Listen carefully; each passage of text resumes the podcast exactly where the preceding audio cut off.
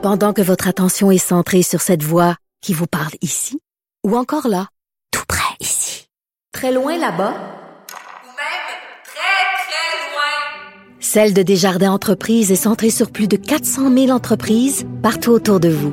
Depuis plus de 120 ans, nos équipes dédiées accompagnent les entrepreneurs d'ici à chaque étape pour qu'ils puissent rester centrés sur ce qui compte, la croissance de leur entreprise. Parce qu'en immobilier, pour être à son affaire, suivez les conseils de nos experts. Via Capital, les courtiers immobiliers qu'on aime référer. Bonne écoute.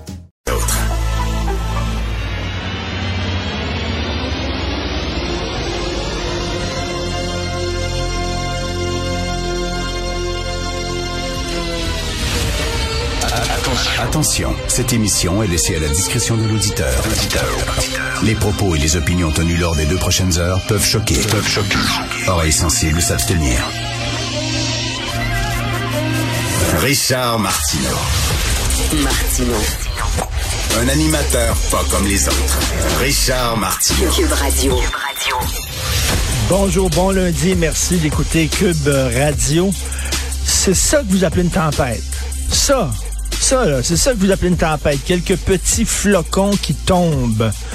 Charlie Marchand, qui est notre euh, réalisateur, euh, qui est un breton, hein, un Français nouvellement installé au Québec, qui attendait là, avec, euh, avec impatience sa première grosse tempête. là. Et comme tous les Français qui débarquent ici, il était tout équipé. Il a son casque de poêle, il a son manteau de fourrure, il a ses raquettes. Là, il, était, il était prêt à affronter sa première tempête. Puis c'est tout. Moi, là, quand j'étais jeune, OK, là, on était nu-pieds, puis il fallait se lever à 4 heures du matin pour nourrir les chiens, puis les atteler après le traîneau. Puis là, partait sur 20 kilomètres pour aller à l'école de rang. Puis le petit déjeuner, c'était quoi? On avait un fusil avec nous autres, puis on devait tuer un renard, faire un feu dans le bois, là, puis le faire cuire, puis manger ça, puis on s'en allait à l'école, puis il y avait pas de maudit problème. Ah, mon Dieu, que vous vous plaignez pour rien, puis ça n'a pas de bon sens. C'est une joke. C'est une joke. Marc Cassivi, là, va dire. Marc Cassivi qui a pas aimé la, la, la crise de Michel Charette dans le bonheur, c'est une farce. C'est correct, là. Mais c'est vrai que c'est pas, tu sais, on ferme les écoles pour ça. Une tempête, vraiment, vraiment. Euh, écoute, quand j'étais jeune, tu sais, encore, l'autoroute de l'information, on disait ça allait rendre les gens tellement plus intelligents. Vous avez vu ça dans le journal de Montréal? Il y a un gars, lui, maintenant, c'est un influenceur très connu. Il dit aux jeunes de pas manger. De pas manger, de pas boire. Lui, ça fait 62 heures de jeûne, sans nourriture, juste de l'eau, puis il encourage les jeunes à faire ça. Puis c'est une grosse vedette sur euh, Internet. Et là, on a appris ce week-end, dans le journal de Montréal, écoutez ça, euh, une Américaine fait fortune en abandonnant son métier d'opticienne pour agir comme un chien à temps plein. Jana Phillips, âgée de 21 ans, est mieux connue des internautes sous son pseudonyme Puppy Girl Jenna. En 2020, elle a décidé de lâcher son boulot pour s'ouvrir un compte OnlyFans. Moins de deux ans plus tard, elle a fait un million de dollars canadiens en courant après une balle à quatre pattes, en attrapant des frisbees et en mangeant de la nourriture pour chiens. Celle qui est également active sur TikTok a récemment publié une vidéo dans laquelle elle se promène en laisse dans la rue. Donc, elle fait le chien à temps plein.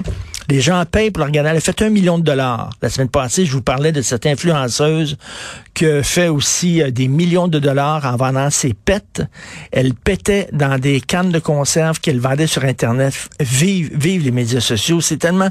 Je trouve que ça nous rend tellement plus intelligents. Vous trouvez pas, là? Vraiment, on voit la lumière au bout du tunnel. On s'en va vraiment dans la bonne direction où l'homme devient de plus en plus brillant. Ce week-end, j'ai perdu. Je peux pas dire que c'était un ami parce qu'on n'était pas si près que ça, mais c'est quelqu'un que j'appréciais énormément. Ça nous, euh, ça nous arrivait de, de se rencontrer de temps en temps par hasard dans des restos, dans des bars. Jean-Claude Lard, on parlait de, cinéma.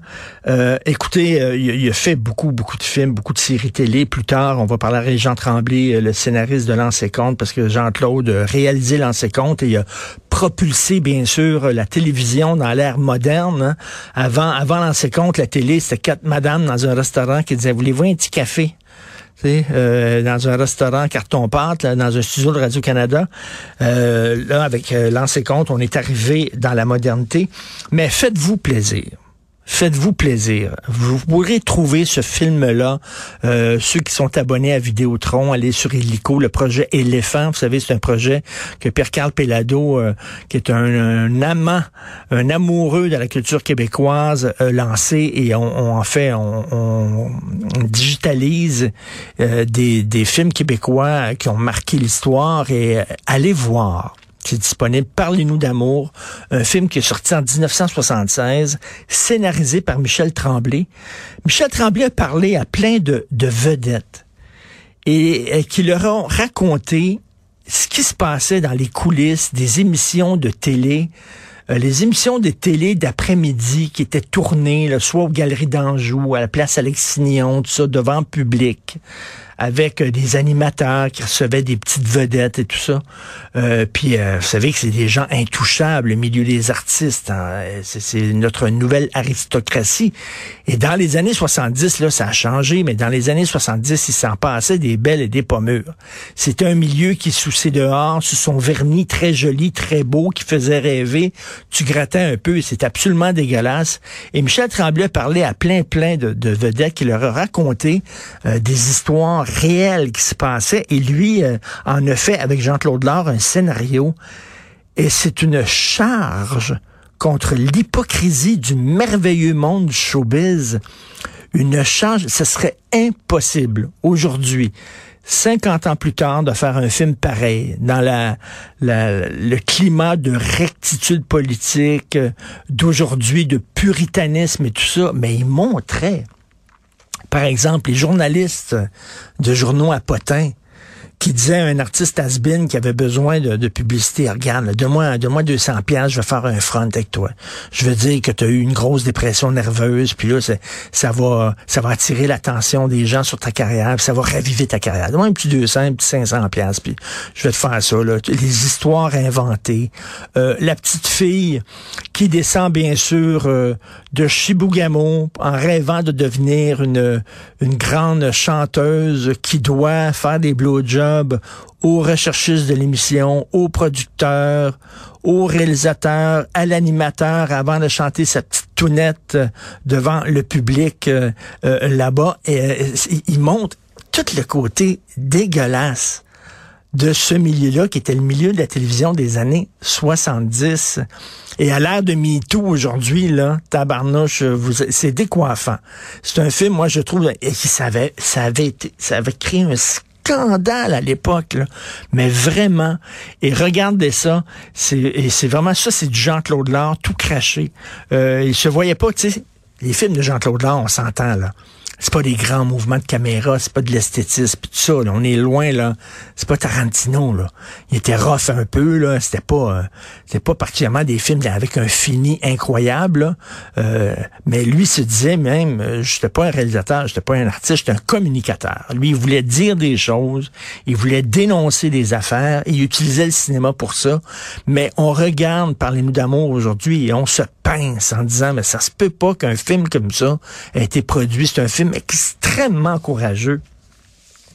Et à un moment donné, il y a la petite fille qui veut être, euh, qui veut une chanteuse et elle rentre dans le bureau du producteur. Elle est avec sa mère. Elle est avec sa mère. Puis elle rentre dans le bureau du producteur. Puis sa mère, elle attend dans la salle d'attente. Puis là, euh, la mère, elle entend sa petite fille chanter. Elle chante sa chanson au producteur. Puis après ça, oh, la chanson repart, elle chante sa chanson. Puis là, la chanson repart. Puis là, la mère a dit à la réceptionniste, hey, il doit l'aimer, ma petite fille, hein? Il a fait chanter beaucoup. Et là, la réceptionniste envoie un petit sourire à la mère parce qu'elle sait ce qui se passe. Et là, on voit dans le bureau du producteur que c'est un disque qui joue. Et la, la, petite fille est en train de se faire sauter par le producteur qui, euh, qui est incarné par Denis Drouin. C'est extrêmement raide, vraiment. Moi, je rêve d'une mini-série qu'on prenne euh, Parlez-nous d'amour et qu'on en fasse une mini-série à la télévision aujourd'hui qui parlerait de la télé de cette époque-là, des années 70, en s'inspirant du film de Jean-Claude Lard. Ça serait vraiment une série choc. Donc, Jean-Claude, je t'aimais beaucoup, j'aimais ça quand On parlait de cinéma ensemble et il est, il est décédé, bien sûr, d'un AVC. On va parler tantôt avec euh, Régent Tremblay. Et je veux attirer votre attention rapidement avant d'aller à mes amis Thomas et Jean-François. Euh, un texte d'Isabelle Haché dans la presse où euh, ça s'intitule Le retour du pilori. Euh, et euh, elle parle de, de ces jeunes-là, de ces jeunes-là qui se sont retrouvés, vous savez, les, les, fameuses listes de dénonciation où on dénonce des supposés agresseurs sexuels. Alors là, il y a un jeune euh, qui s'est retrouvé, son nom s'est retrouvé là, sur une de ces listes-là. On ne savait pas exactement quelle était la nature des accusations. Ce sont des listes totalement anonymes. Et Isabelle Haché de la presse raconte son calvaire à ce jeune-là, qui soudainement a été persona non grata dans ses études, tout le monde, euh, il y avait 20 ans à peine, début de la vingtaine, et euh, il étudiait, et euh, là, il est devenu soudainement un salaud. C'est pour ça qu'elle appelle ça le retour du pilori. C'est juste on l'a pas, on l'a pas envoyé à l'échafaud. Alors là, soudainement, à l'UCAM, on l'a cloué au pilori. Il se levait dans la classe pour faire des présentations. Les élèves sortaient. Les élèves sortaient de la classe. Euh, il, était, euh, il, a été dénoncé euh, par le journal étudiant en disant que c'était épouvantable. Écoutez, ça n'a pas de Christie de bon sens. Sa vie est devenue un véritable calvaire. Il savait pas comment ça se fait que son nom s'est ramassé là. Et euh, c'est un, un, gros texte d'énonciation sur le web et ça montre les dangers de ça. Je peux comprendre qu'il y a certaines personnes qui sont frustrées par le système judiciaire, mais reste que si vous voulez euh, dénoncer quelqu'un, la meilleure chose à faire est quand même d'aller porter plainte à la police et pas de faire des dénonciations anonymes comme ça qui salopent la vie de gens. Alors une fois que ton nom se retrouve sur une liste comme ça, essaie toi de convaincre les gens que c'est faux. Essaie de convaincre les gens que c'est pas vrai que tu es un agresseur. Hey, c'est écrit sur Internet, c'est vrai.